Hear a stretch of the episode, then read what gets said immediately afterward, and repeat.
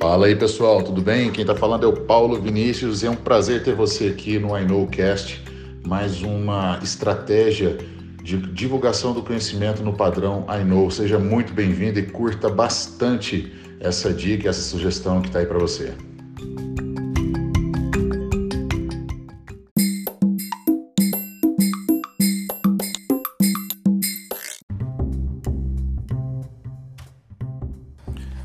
Fala galera do I Know Cast, vamos lá para o nosso quarto episódio da série Cerâmicas Odontológicas.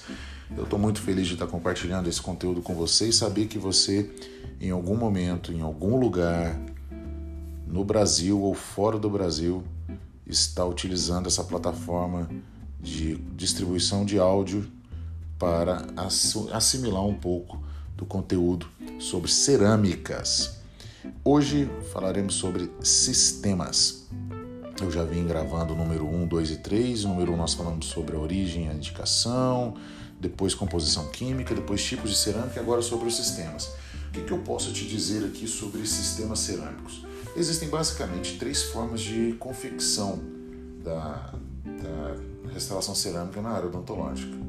Tá? Eu gosto sempre de sintetizar. Ah, não, Paulo, eu já vi que existe um quinto ou um sexto tipo, tá, tudo bem, mas ele não representa, ele não tem representatividade, ou nós não temos acesso, não adianta eu ficar te contando ou te entregando conteúdo que você não vai aplicar.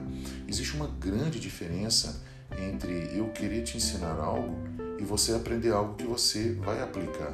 Nem tudo que o professor vai te ensinar você vai conseguir aplicar. E isso é um ponto importante para os professores. Se tem professor ouvindo aí, meu amigo ou minha amiga, professora, a grande sacada nossa enquanto speaker, formador de opinião, pesquisador, líder de conhecimento é entregar para o dentista aquilo que realmente ele vai aplicar. A gente observa tanta coisa assim importante sendo produzida no mundo científico, mas com zero aplicação clínica, sem nenhuma sem nenhum resultado, sem devolver nada para a sociedade, a própria sociedade que paga o imposto e subsidia aquela produção científica. E da mesma forma, a gente observa tanto dentista é, praticando a odontologia sem embasamento científico, sem uma base científica. E são os cuidados né, na união do mundo clínico e mundo científico. De vez em quando eu gosto de parar para falar sobre isso porque se você está aqui adquirindo algum conteúdo com o pessoal do I com a galera do I com os professores, as professoras do I você pode ter certeza que para estar aqui tem que existir uma abordagem híbrida, uma abordagem clínico-científica. Nós não somos um canal de compartilhamento de conteúdo puramente científico e nem puramente clínico porque eu volto a repetir, existe muito procedimento clínico sendo realizado sem embasamento científico, existe muita produção científica que não agrega nada para a odontologia clínica. E esse é um ponto importante, a gente tem que estar sempre conectado nisso, por respeito a quem subsidia, a quem banca tudo que a gente, todo o processo de pesquisa, principalmente no Brasil, que depende exclusivamente ou quase exclusivamente da produção científica pública. Né? As, os maiores centros de pesquisa no Brasil são centros públicos. É, voltando aqui então aos sistemas de confecção. Você pode confeccionar cerâmica trabalhando a técnica de pó e líquido, através de um processo de cocção, um processo de sinterização. Você é, adquire a cerâmica em pó, trabalha esse pó num ambiente úmido, constrói a uma construção, é um trabalho puramente artístico, é um trabalho de base. Todo protético ou ceramista passa por esse exercício. E aí, nesse mundo, você tem a, as diferenças de temperatura de fusão. Você tem as cerâmicas de baixa, média e alta fusão. A técnica de confecção pó e líquido, existem algumas palavras vinculadas a ela, como estratificação né? ou aplicar de vende protético, ele fala assim com você, o ceramista, doutor, eu vou aplicar uma cerâmica nesse sistema ou nessa, nessa peça, eu vou aplicar aqui para caracterizar melhor, eu vou estratificar. Nós estamos falando desse sistema, tá? Existe um outro sistema que é um sistema de prensagem, um sistema de injeção. O sistema de injeção, o sistema de prensagem, você já não trabalha mais a cerâmica em pó, você trabalha ela em pastilha. Você compra ela em pastilha, ela vem pronta. Ela vai passar por uma fase onde ela vai sofrer uma alteração é, de, de, composição, de alteração de forma, né? ela vai ser plastificada. Nessa alteração, que não é de uma alteração de composição, né? uma alteração de, de estado, né? é isso que eu queria dizer, uma alteração de estado, ela vai passar por uma plastificação e ela vai ser injetada, prensada. Existe uma referência para ela. Essa referência seria uma construção em cera, como se você fosse fundir um metal.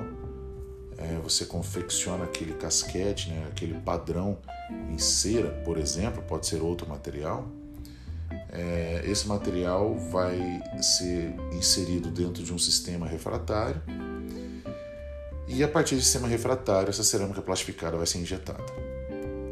Moral da história: o protético vai usar o termo prensado ou injetado para você. Estou tentando te ajudar a comunicar.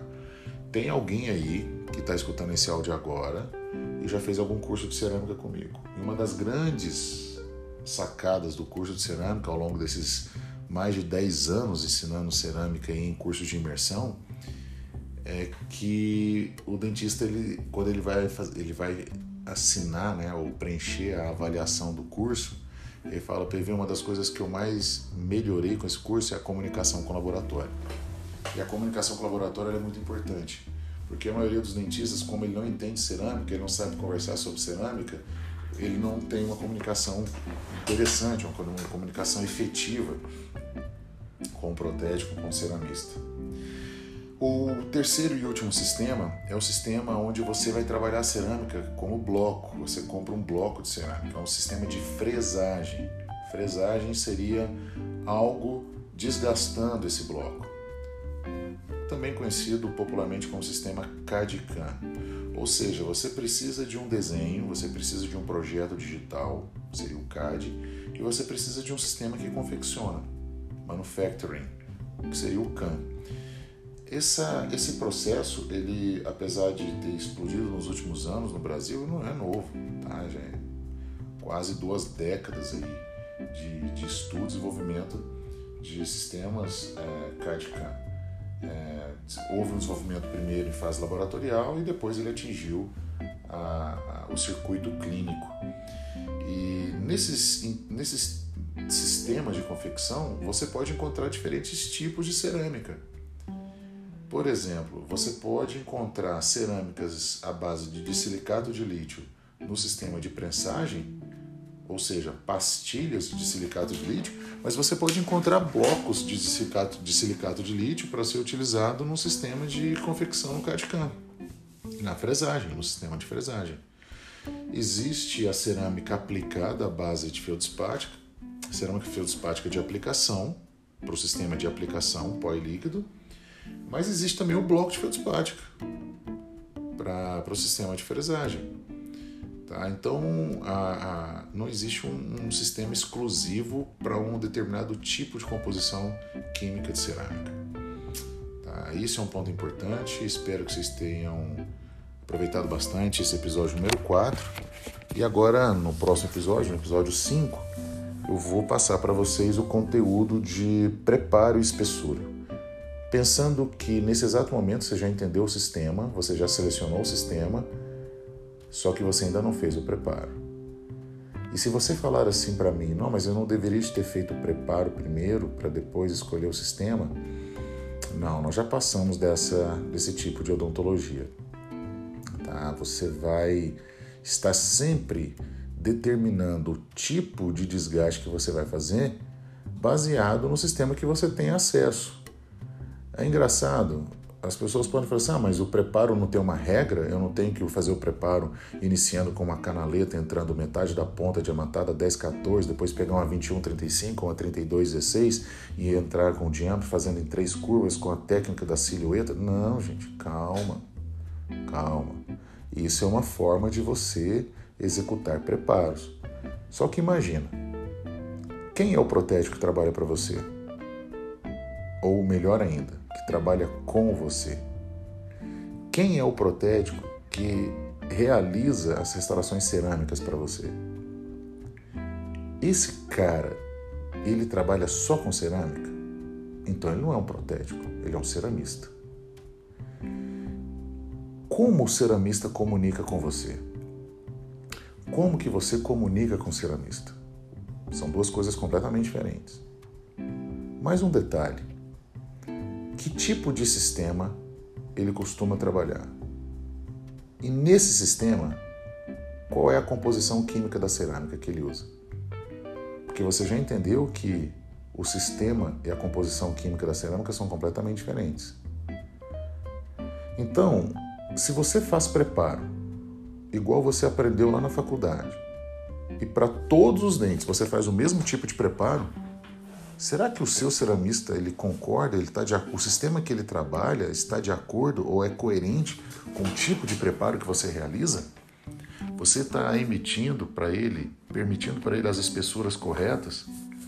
Ou você ainda é o dentista que faz o preparo do jeito que você acha que tem que ser, molda, e o protético ou ceramista que serão responsáveis por escolher a cerâmica que você vai vender e vai cimentar na boca do seu paciente.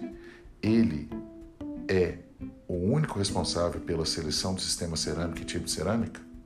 Se a sua resposta for sim, você está muito atrasado. Você pode estar cometendo erros gravíssimos. E quando a restauração cerâmica falhar, você não vai poder jogar a culpa no ceramista ou no protético. Porque, com toda sinceridade, como eu sempre disse, a culpa nunca é do protético. Quando a restauração falha em boca, principalmente pós-cimentação. Por que, Paulo? De repente ele errou na temperatura do forno, etc. Sim, mas a culpa foi sua de ter selecionado esse laboratório.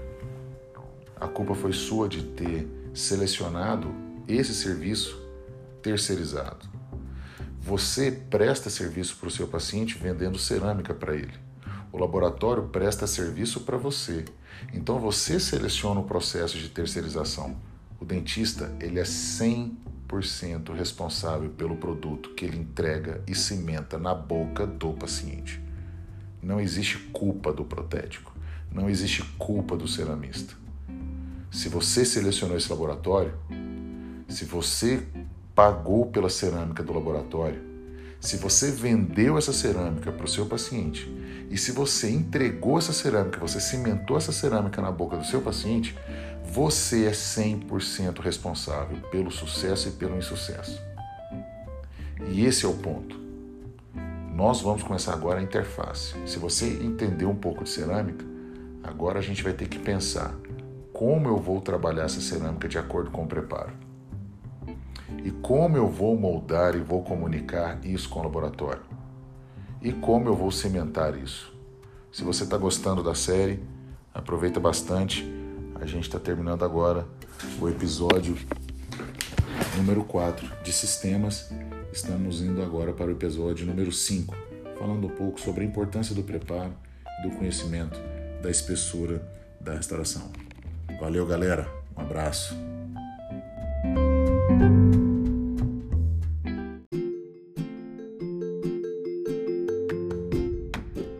E aí, o que, que você achou? Gostou da nossa ideia? Gostou do conteúdo? Gostou da estratégia? Se sim, compartilhe aí essa ideia que o nosso princípio é, acima de tudo, propagar o conhecimento no padrão I Know. Um grande abraço e até a próxima.